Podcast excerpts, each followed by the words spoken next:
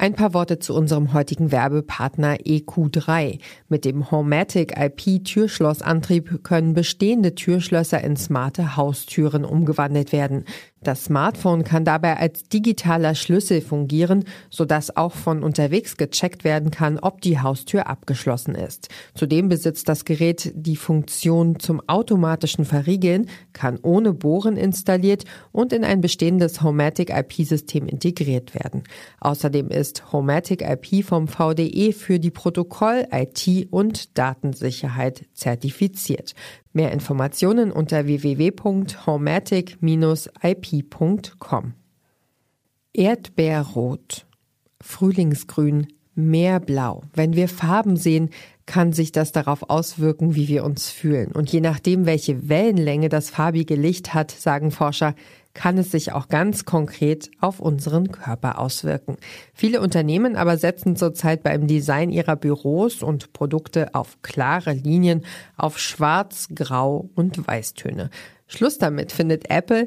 Mehr als 20 Jahre nach den ersten iMacs wird es dort jetzt wieder bunt im Sortiment. Und damit sind wir auch schon mittendrin im T3N Wochenbriefing. Diesmal geht es außerdem um eine waschechte Retourkutsche, um ein Update vom Mars und ganz konkrete Reisevorbereitungen.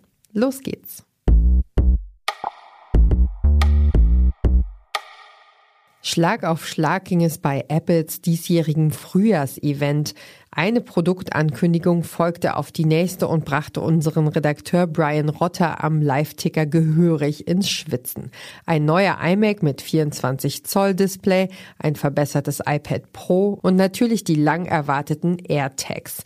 Was Tim Cook noch alles angekündigt hat und wie tief ihr für die Neuheiten in die Tasche greifen müsst, lest ihr im umfassenden Überblick von Andreas Flömer.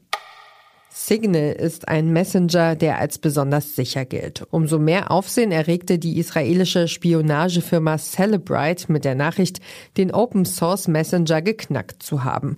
Zwar konnte die Behauptung ziemlich schnell relativiert werden, zu Ende war die Geschichte damit aber noch nicht. Signals Hauptentwickler Moxie Marlinspike hat den Spieß nämlich kurzerhand umgedreht und das Forensik-Tool von Celebrite gehackt.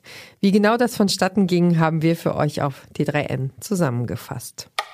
Was wäre das Pioneers Breakfast ohne ein Update vom Mars? Inzwischen hat der kleine Ingenuity-Hubschrauber schon seinen zweiten Probeflug erfolgreich absolviert und auch der Rover Perseverance steht nicht still. Er hat Moxie an Bord, ein Gerät, das jetzt Sauerstoff aus der Marsatmosphäre extrahiert hat. Erstmals hat so ein von Menschen gemachtes Werkzeug Sauerstoff auf einem anderen Planeten erzeugt. Unser Newsredakteur Jörn Brien hat alle Details. Während die meisten Menschen in Deutschland noch auf ihre Impfung gegen das Coronavirus warten, planen die Fluggesellschaften schon für eine Zeit nach der Pandemie, in der das Virus vermutlich aber trotzdem eine Rolle spielen wird. Neben Flugtickets und Reisedokumenten könnte der Impfpass zu einem neuen wichtigen Reisebegleiter werden. Da bietet sich natürlich eine digitale Lösung an.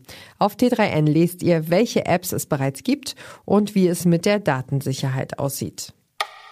Und dann kommen wir noch zum Praxistipp der Woche.